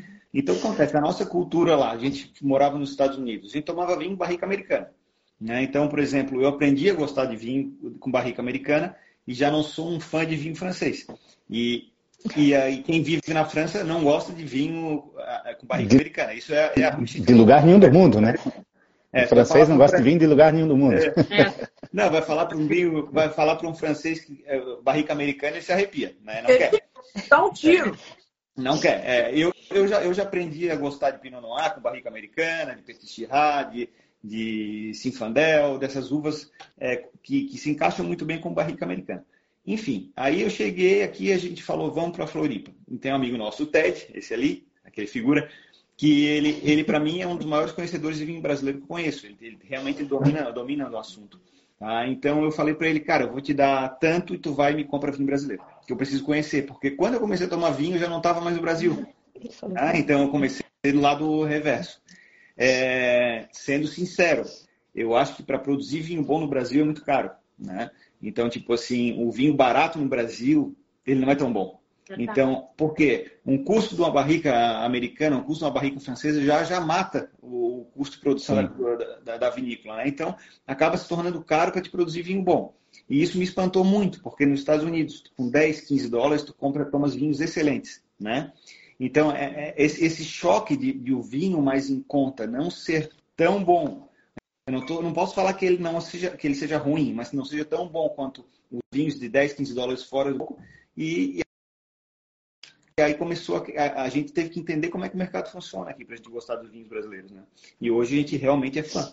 Né? A nossa adega tem muitos vinhos brasileiros, a gente faz a gente visita é, muitos muitos vinhedos aqui no Rio Grande do Sul, Santa Catarina e a gente encontra muita coisa boa. Só que não é barato é fazer coisa boa, é bem caro. Então esse, esse problema do Brasil é complicado. E você está tocando num ponto interessante porque as, os nossos insumos, muita, muitos dos nossos insumos são importados, né? Uhum. E isso encarece o vinho, é o que você está falando. Carvalho americano, carvalho francês, pensa bem. Isso tudo, né? As garrafas, as rolhas, isso tudo tem um custo para chegar até aqui. E aí é verdade, sim, acaba encarecendo o produto nacional e fica difícil você ter o vinho de o vinho da carta, aquele vinho que, nos, que lá na Europa você tem o, o, o, o, vinho. Como é que eles falam? O vinho da. Vinho, da, casa. Vinho da casa. O vinho da casa é o vinho do país, uhum. que é baratinho. O nosso, uhum. o nosso vinho da casa tinha que ser o vinho do país também. Exato. E tem que ter esse produto baratinho, né? É. E a gente. Um, um, um, um, problema aí.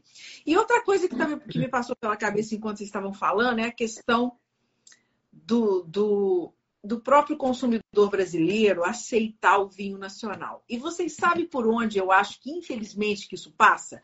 Pelo que o André falou, a validação internacional do vinho nacional. Vocês viram agora os dois vinhos que ganharam medalha de ouro na, na Decan? Eu comprei. Sim. É, o vinho Thier e o, o tinto da, da Vinícola Ferreira. Esse aí tá é, ruim de comprar. É, eu, a gente comprou da Mitier. É 500 pila. Então. Justamente, então, cai naquele assunto. É. Né? E aí você tem, ok, aí a revista Decanter, ok, dá tum, medalha de ouro. Aí o cara aqui no Brasil fala assim: olha, a gente tem vinho bom. É, então. Então a gente precisa que um Team Atkin da vida venha para o Brasil e fazer um report no Brasil. É verdade. Infelizmente a gente precisa. Uhum. Porque é. enquanto um cara desse não vier validar os nossos vinhos, a gente não vai ter poder de, de fogo. Não, esse no, no, cara estava tem aqui na, na, Argentina, no Uruguai, mas ele não faz, vai... Ele faz no Uruguai, ele faz no Chile. É. No Brasil, a gente com essa que eu, eu acho assim. Nos eu, leva a... eu acho que o produtor nacional precisava abrir também um pouco a cabeça e os olhos para essa coisa mundial, sabe? É, falta o que fazer aqui o que fizeram em Mendoza, por exemplo. Exato. A gente precisa da validação internacional, sim, para ser respeitado dentro do próprio Brasil. Uhum. Eu vi interessante esses dias uma, uma sommelier da, da, do, da Quênia, do Quênia. É, ela começou a seguir a gente e, e elas, é, não sei se ela teve por passagem para o Brasil, alguém teve aqui e pediu para ela levar um vinho daqui, porque ela não conhece. Ela disse, ah, o Brasil não existe para ela. Ela vive, ela vai muito na França, toma vinho muito europeu, né? E, e aí ela degustou um Cabernet da Panizon, ali de Flores da Cunha. Né? Um vinho simples da Panizon, não é nem o vinho, né, o rótulo melhor deles. E ela se surpreendeu com, com, com, com, com o vinho. Ela achou bem interessante, gostou. Né? E é um vinho que deve custar 30 reais por aí, se chegar a isso, da Panizon. E, e, aí depois ela olhou, ah, nós tinha feito uma postagem sobre um Sauvignon Blanc que é produzido aqui em São José, Santa Catarina, ali do lado de Floripa, né? do Ellison Manfroy, do Terrazo Manfroy, que ele faz vinho de garagem, né? E, e, aí eu postei a foto, ainda tinha, ele não era filtrado, tinha os cristais, tudo. Ela ficou assim, meu, não sabia que no Brasil também tinha é. Sauvignon Blanc, agora eu quero, né? Como é que é? Mas ela está lá no Quênia, como é que vai chegar lá para ela? Assim, ah, quando vai alguém para o Brasil, ela pede, né? E, e, e, realmente as pessoas que daí eu comecei a notar os comentários, né? Que ela tem bastante seguidor, bastante gente comentando. E, e todo mundo, muitas pessoas surpresas, não, mas tem vinho no Brasil? É. Então, realmente a gente não tem o reconhecimento externo. Eu acho que essa validação, eu acho que essa validação vai ser muito difícil de acontecer. Por quê? Vamos falar do vinho de 500 reais. É um vinho de 100 dólares, né? Uhum. Imagina tu, exportares esse vinho. Olha o preço que ele vai chegar lá fora. Né? Com 100 dólares nos Estados Unidos, por exemplo, compra coisas extraordinárias. É, 100 é, dólares é, um, é um, é um, tá num, num patamar ali que ninguém compra vinhos, né? A gente lá nos Estados Unidos comprava vinho de 15 dólares. Esse nosso vamos comprar um vinho bom, vamos comprar de 15 dólares. Também, né? A gente compra também. 10 euros. Né? É. Então, como é que a gente vai, vai validar algo que vai chegar lá a 200 dólares uma Sim. garrafa de vinho bom? Entende? Sim. Está chegando a preço de vinho francês, não tem como. Ele vai não. Acho que a... é, assim, na verdade. É um filão, né? A gente é um, é um bom viés para o Brasil se destacar. Eu acho que o o enoturismo aqui, eu acho que ele tem que ser mais explorado do que pensar em jogar os vinhos brasileiros para fora. E sim colocar então, algo como, como uma pérola dentro do Brasil. É isso aí. Eu ia dizer que, na verdade, a gente não precisa dessa validação externa. A gente precisa que o brasileiro valorize é, o gente, que é produzido aqui. A gente tem que primeiro conquistar o mercado interno. A gente valoriza sempre o que vem de fora. Em é, tudo. Em roupa, em carro, é tudo ah, o que é produzido lá fora é melhor, Maquiagem, né? A gente é o coitadinho perfume. da história, a gente não produz nada bom. E é mentira isso, ah, né? Uhum. A gente tem coisas muito mas, mas, mas, boas no Brasil. Eu entro nessa história da validação. é porque, eu, inclusive, eu vou fazer uma live com a, com a Ju, com a André e com a Bela Peregrino, que é a enóloga da, da Casa Ferreira. Se você. É, é a questão da, da, da da validação internacional, justamente por conta Sim, porque o brasileiro tem essa. Ser esse, essa, essa pessoa que acha que tudo que vem de fora que é bom, enquanto um, um externo não fala, olha, a, Sim. Pergunta para André e para Jussiane quantos elas já venderam depois que a Decanter deu medalha de ouro para essa. Eu, eu, eu, sou capaz de apostar é. por elas não tem mais vinho, provavelmente. Sim, é Aconteceu com o 130 da Valduga, quando foi premiado. É. Agazarro, que era uma vinícola pequena de Flores da Cunha. Conhecia. Ninguém ouviu falar na pandemia, ninguém sabia que, que daí começou aquele boom do vinho brasileiro, ninguém sabia que existia Agazarro. E aí eles ganharam na França um prêmio, né? O vinho Chardonnay deles ganhou um prêmio. O que, que aconteceu? Eles não tinham mais Chardonnay para fornecer, porque daí todo mundo queria, né? Eu acho que o Brasil ele tem que focar em um produto, né? A gente não pode querer começar algo tentando pegar, abranger tudo. Por exemplo, é, França, Champagne, São, é, Sauvignon Blanc da New... Né? Sauvignon Blanc de Nova Zelândia, a gente está falando cava espanhola, tem que focar no, no espumante brasileiro. É, que é, é, o que a gente tem de melhor, é o que a gente tem de, de ferramenta de marketing, pode ser, né, com, com os de outros saindo. E, e, os, e os e os mais entendedores concordam com você e ainda afirmam que é o pelo moscatel que a gente é. tem que chegar lá. Exatamente, exatamente. É. Que é o vinho mais consumido no Brasil, né? O vinho fino mais consumido é, no Brasil é o moscatel. O vinho, o vinho mais vendido do Brasil se chama pérgola, né? Que é o, é o vinho Sim, semi, semi de mesa. Né? Então, Mas eu digo, o fino, o vinho fino mais vendido é o espumante moscatel. Por mais que a gente não, não, não, não tome esse vinho, é algo que tem que ser levado em conta, né? Se, se o mercado sim, busca sim. por ele, não é, adianta brigar contra isso. É. sempre vai ser a E aí ir convertendo, né? É, aí a gente vai convertendo as pessoas. Né? Do paladar ali, né? Para ir assim, acostumando o paladar e depois tu vai evoluindo, né? Preço, né? Mas a gente também tem um caso interessante que é na região sudeste agora, né? Com a dupla poda, Sim. que produzem vinhos de inverno, que também estão conseguindo. Né? O Brasil é um país atípico no mundo do vinho, porque a, a gente consegue, fora do paralelo tradicional ali, né? Que é ali na região da França, Estados Unidos, né? É, Itália, e aqui pega Mendoza, Austrália, Nova Zelândia, e Santa Catarina e, e a Serra Gaúcha já está fora desse paralelo ideal, né? E agora a gente está avançando Paraná, é, São Paulo, Minas ali, né, com a dupla poda, e o próprio Rio Grande do Sul também já está testando dupla poda lá, para evitar período de, de chuva, né?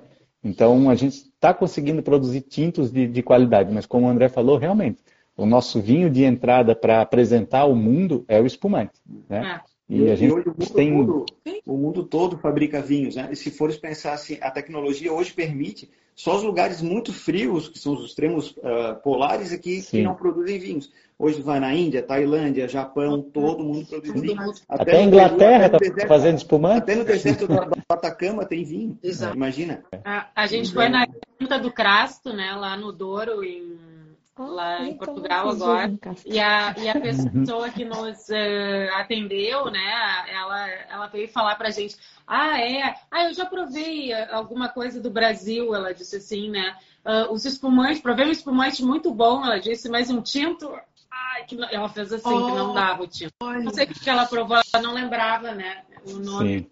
É por isso que eu, é por isso que eu acho que a gente tem que ter um produto chave e ir nele, para não para não melar com, com coisa que não é, Sim. não seja lá de, de altíssima qualidade, isso como é. que é de alta É que a gente ainda tem a gente tem pouco estudo, né? Eu me lembro que a Miolo, há anos atrás, quando eles fizeram uma revolução né, na, na, no sistema de produção deles, que eles tinham tudo aquela os parreirais em é, aquele sistema antigo, né, de pérgola, né? E, e aí veio eles contrataram o Michel Roland para dar uma assessoria e a primeira coisa que ele falou, não, pode arrancar esse esparreiral tudo e plantar diferente. Isso aqui não vai dar.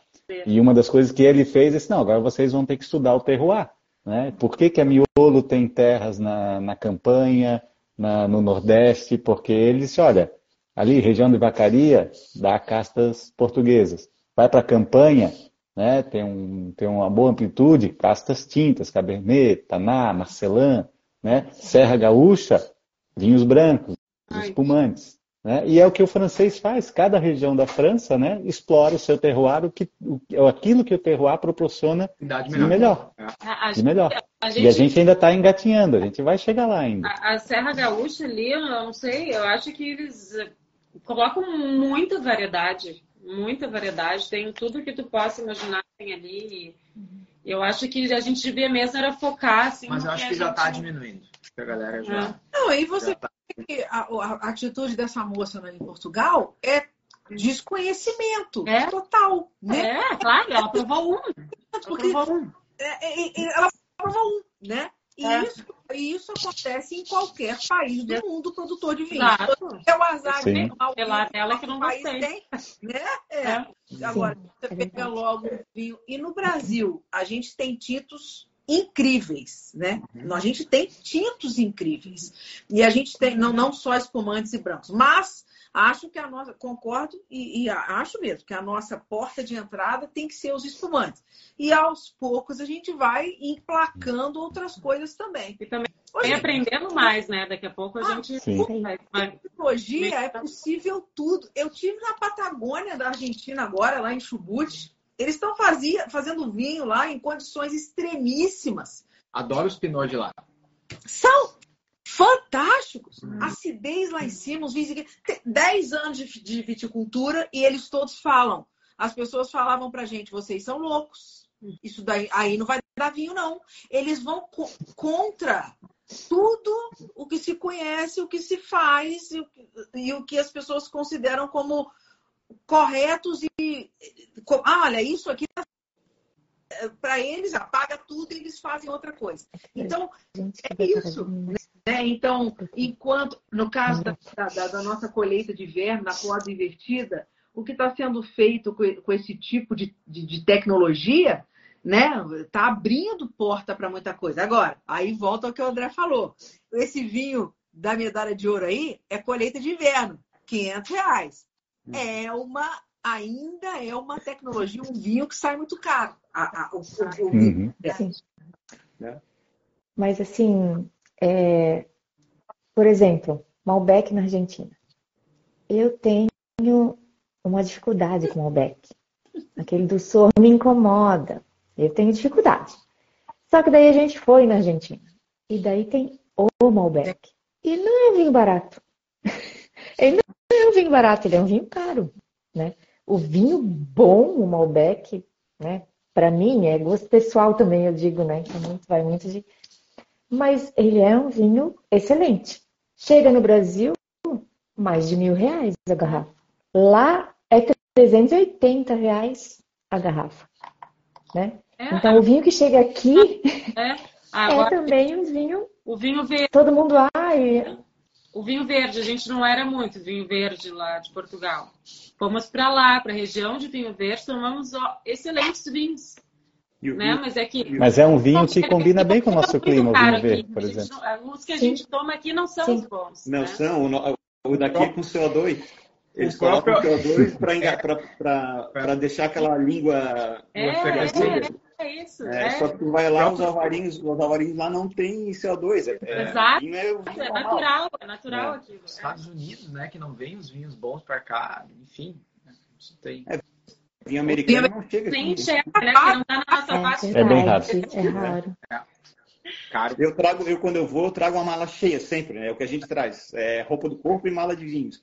E aí os amigos vêm aqui em casa porque oh, querem tomar, querem tomar e é, é, barrica americana pura, né? Então é, é, aquela baunilha extrema, assim. Então são, são, são, algumas uvas que se encaixam bem ali. Eu acho que são umas três, quatro. O Cabernet Sauvignon cai muito bem, do Napa Valley, né? É, mas é complicado esse, esse esquema do vinho brasileiro. É. Exportar já é complicado, né? Imagina. Sim. Agora. Desculpa. É que a gente não tem produção. A gente não tem produção. Se o nosso consumo aumentar um litro per capita, as nossas vinícolas não têm produção é, para atender, para atender o mercado.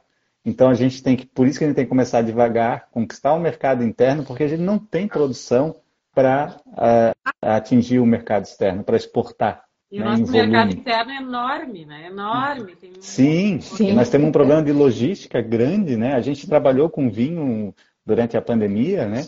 É, só vinho brasileiro, vinícolas boutiques, que é outra coisa, porque no Brasil a gente tem muita vinícola pequena, muito vinícola boutique, então a produção é menor, né? E, e para a gente conseguir fazer chegar o vinho em determinadas regiões é muito difícil. Né? A nossa logística ainda no Brasil ainda é complicado, né? Diferente dos Estados Unidos, por exemplo, que tem uma logística incrível, né? Mas eu estou aqui pensando no que o André falou a respeito do, do preço, né? O nosso vinho premium, né? O vinho, o vinho, uh, o vinho das, sei lá, o vinho premium da, da vinícola está saindo por 500 reais, que isso dá quantos dólares? 100 dólares. 100 dólares. 100 dólares. Na Patagônia, eles fazem lá uma produção de 8 mil garrafas, 7 mil garrafas, 10 mil garrafas, eles chamam de vinho premium. O mais caro que eu vi foi 50 dólares. Uhum. É. é. que o nosso problema que você falou dos insumos, né? Uma Europa. Têm... Os insumos no Brasil são taxados, né? É, então você vê, o nosso vinho premium ele tem que baixar de preço. É. Comentar, né? Mas a gente sentou com o Lucas e o Lucas é, começou a colocar. Ele começou, ó, meu vinho premium custa isso. Mas olha só, Quanto ele é comprou a, a melhor barrica americana, a barrica francesa que tinha. A garrafa ele comprou, já que eu comprei uma barrica boa, eu vou pegar uma, barrica, uma garrafa boa. O rótulo deles é Qual tudo é em, né? em. Gold? Penuta. O Gold. O Gold. É, o Gold e o Insólito, né? Que são os top deles. Ah. E aí ele começou, ele deu, ele deu ali para nós é, os valores. quanto Desse... custa cada coisa? A gente olhou ele para vocês. Eu não consigo. Ele disse, não tem como fazer por menos, porque eu não consigo, porque o Brasil taxa. Se tu vai em outro país, tu vai importar a barrica, o país não vai taxar a barrica, porque a barrica vai ser algo que vai agregar valor ao produto. Né? Aqui não, aqui tudo é taxado, né? Então complica. Como, como tem algum estudo sobre barricas brasileiras que, que podem ser usadas para baixar esse, esse valor ou não? Porque o mais caro do vinho, nesse caso, é a barrica, né? É, é que assim, o, o carvalho francês, né, o carvalho ainda é a melhor barrica, né? É. Para trabalhar o vinho. A gente lá na, ontem na, na, é. Vou lá buscar. Vai lá. Ontem a gente esteve lá na Wine Weekend, em Floripa, e a gente conheceu lá a vinícola Arte, Arte Viva, Viva, que é ali do, do Rio Grande Arte Viva. E eles trabalham com madeira, né? Com acácia, com outras madeiras, então bem interessante, né? Porque a madeira antiga ali, que os italianos, né, os primeiros colonizadores, é, trabalhava, grápia, não servia, né? Mas a, a cássia, daí o que, que é? Já é produzir um, um vinho diferenciado, né? É, é... Então, e, e, diferente. As pessoas vão ter Diferentes. A gente provou e adorou ontem. O macelã é, de deles, incrível. O ícone, de repente, pode sair algo bem tradicional brasileiro. Americano, americano é tão orgulhoso da, da barrica americana. Francês, a dele. Por que, que o Brasil não pode ter uma? Né? Oi? O, o, o Giovanni é um... Ele colocou lá no alto. Ela quis consigo. pegar a garrafa para mostrar, não conseguiu. Não, não sei. Deixa eu ver se eu consigo. Mas é, mas é isso. É, é bem diferente. Totalmente diferente da barrica francesa e da barrica americana. E eu acho, assim que no Brasil Ó. tem Esse aqui é um vinho que a gente trouxe lá da. A gente trouxe lá da. Do, do festival ontem. É, pra mim, O Juju é isso, gente. da Arte Viva. Né? Então, quer dizer, a gente achou interessante, porque eles estão. Ah, já que a- a- o carvalho francês né, e o americano é tão caro, vamos é, explorar aqui as nossas madeiras para. Né, e estão criando um produto diferenciado. Né? Interessante. E o custo nem era tão caro assim. ele homenageia as, Essa aqui eu não lembro quanto era a garrafa. as filhas. Ana, a gente Mas era foi, algum- é, lembra naquele, acho que a gente estava juntos naquela press trip e a gente foi ali em Monte Belo, num restaurante. E o, e o Giovanni Tá, foi. É isso. E a gente tomou esse vinho. Foi. Uma delícia. E é, é- é isso, assim. E, e e aí eu vo- volto ao que eu estava falando, né? No Brasil, eu acho que a gente pode se dar o luxo de fazer muito teste ainda, gente. Não pode ficar Sim. batendo martelo e, ah, isso aqui é uma região de Merlot. Quem disse? Planta lá um monte de coisa e vê o que, que dá, o que não dá. Daqui a Sim. 20 anos você pode falar. Né? Não, olha, isso aqui é um Jequitibá rosa aqui. eu, ah, que bonitinho. Eu acho que a gente tem essa liberdade, eles, as pessoas têm que explorar aqui um monte de coisa. A gente não tem que ficar. Querer só copiar, né? Exato, Tem tem que ficar É uma, van- a processos, a castas, né? uma vantagem do Brasil é a quebra de paradigma. A gente faz isso fácil, né? Na Europa é mais difícil, mas aqui é muito fácil. Então, sabe eu acho que tem. Tem que testar mesmo. falando sobre isso outro dia. E o, e o problema do europeu é justamente a dificuldade deles de aceitar e de quebrar paradigmas. Porque se o Uhum. pessoal rapra, ah, aquecimento global, ah, que caças a gente vai usar. Começa a plantar de tudo lá na Borgonha para você ver se alguma coisa não vinha. Sim. Não é? Bom, Bordeaux, né? Já, Ele já é incluíram. né? ele não quer. Aquela legislação Sim. é da época do Napoleão. É imagina, verdade? o clima já mudou faz tempo. Uma, uma casca Bordeaux já aprovou outras castas, né? É, é. Bordeaux já aprovou outras castas. A Turiga Nacional foi, tá, tá lá para ser aprovada. Não sei se já foi aprovada. Eu imagino o parto que foi, né? Pra, pra Sim. aprovar, né? Como assim uma casta portuguesa? E aí Falar em França? vão- mas vai chegar uma hora, Oi? vai chegar uma hora que eles vão ter que abrir a Vão ter que engolir, como diz o Gazalo, o Zagalo. Falar em França, a gente tem uma coisa bem legal para falar. A gente foi, a gente foi convidado para participar do La Pauli. O La Pauli é, o- é um, é um almoço de comemoração do final da colheita em Borgonha. Então são 700 convidados que, que participam junto, Não, com, olha. junto com 700 convidados que vão junto com os produtores. E cada produtor leva a sua melhor garrafa de vinho. Então, é, esse almoço é celebrado justamente no final da Borgonha. E nós vamos ser os únicos brasileiros até agora que vamos representar o país. né? Quando que é? Oi. Dia 30 de novembro ou 20 de novembro. Eu tô disponível. Me leva. É, meu aniversário é ali perto, né? Ele chama dos três, ele chama, ele chama dos três dias gloriosos. Depois, se vocês quiserem colocar Google, TED. Gente, publiquem tudo que a gente quer acompanhar, né? Por Depois, favor. se vocês puderem colocar no Google os três dias gloriosos de Borgonha. Aí é que é, são os três dias que, que tem um jantar no, em um chateau, depois tem um leilão no, no Hospice de Bonn e depois tem um, esse, esse almoço que é a finaleira, né? Que aí cada produtor. É, eu conheço. Eu conheço. Eu sugeri o nome. É, Meu Deus. Ele é brincalhão, tá, gente? Mas a, a Ana falou ali o negócio da, que a gente, A ainda a gente se permite é, fazer festes, né, Ana? Falou, né? Aí eu me lembrei do, do Fabian, ali de Flores da Cunha. A gente tem até um vinho deles aqui que se chama F35. Que ele foi lá e, comprou N mudas, né? De tudo quanto Mais é de tipo. 60 mudas. Mais de 60 mudas. Vocês vem- vão montar um- uma estufa? É. Vão produzir muda? Não, não, a gente quer produzir vinho, vinho. mesmo. E aí ele fez, né?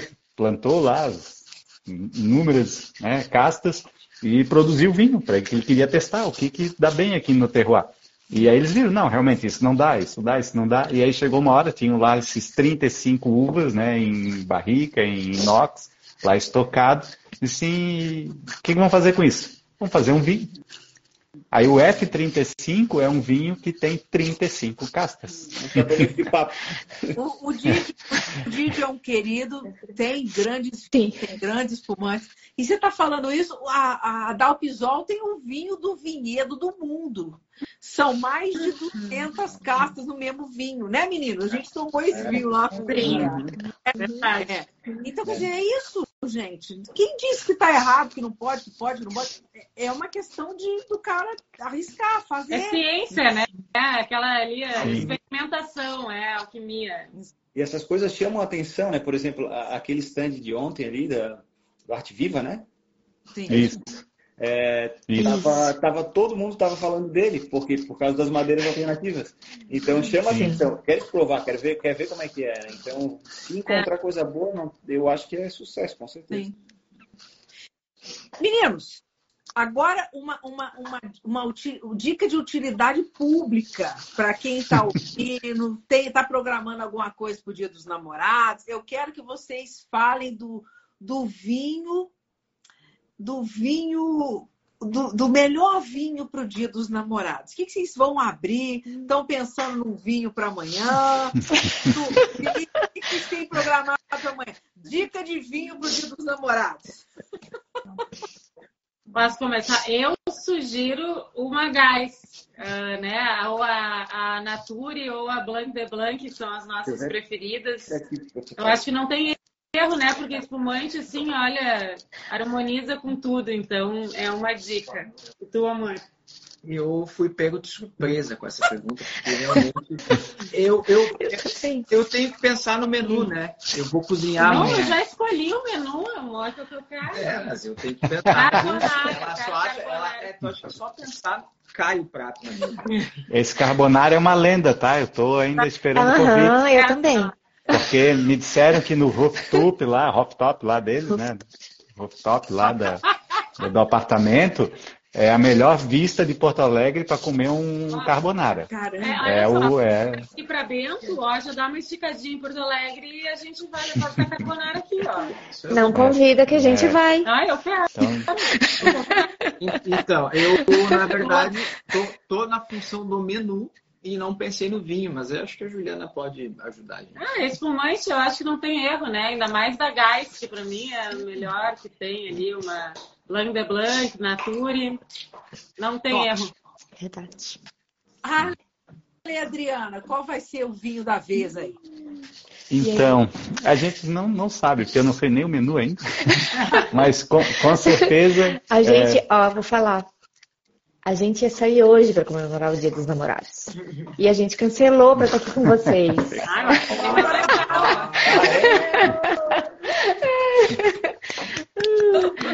Mas. Amanhã a gente não sabe ainda. Então a gente nem preparou nada para amanhã. Mas está tudo certo. É. Mas com certeza um espumante, eu acho que não sabe, não sabe o que, o que tomar um é. espumante é. brasileiro. Às vezes a gente tem dúvida assim, ah, o prato está muito complicado. Abre um espumante aí que dá certo. Nós vamos, nós vamos com isso aqui. A gente aguardou todos os tintos, então amanhã vai ser branco e provavelmente com uma ostrinha gratinada, Floripa, né? Oh. Esses dois. Ai, que delícia! que delícia! Eu até chorei para eles deixarem os vinhos aqui com a gente, mas é. não deu é. certo. As malas estão tudo prontas. Deixa agora, aqui que a gente cuida. Eu acho que eles vão tomar tudo antes de ir. Mas vocês.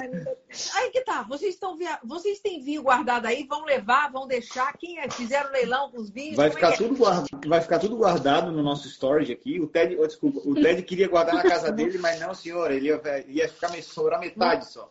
Muito arriscado. É, muito arriscado. Daí você vai deixar no. E eu conheço. Eu conheço onde ele guarda os vinhos, o Ted. Storage, ele guarda aí. aí o dia que voltar, a gente vê o que faz. Bom demais. Ó, ah, e para deixar vocês eh, se, se, se distraírem e descansarem o resto do domingo, uma pergunta.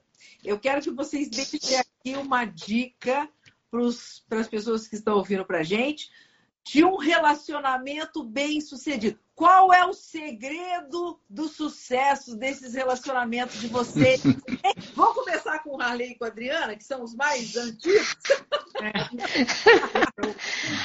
Olha, hoje eu escuto muito as pessoas dizendo assim: você tem que ser feliz. Não, a sua felicidade é o que mais importa. Eu penso diferente.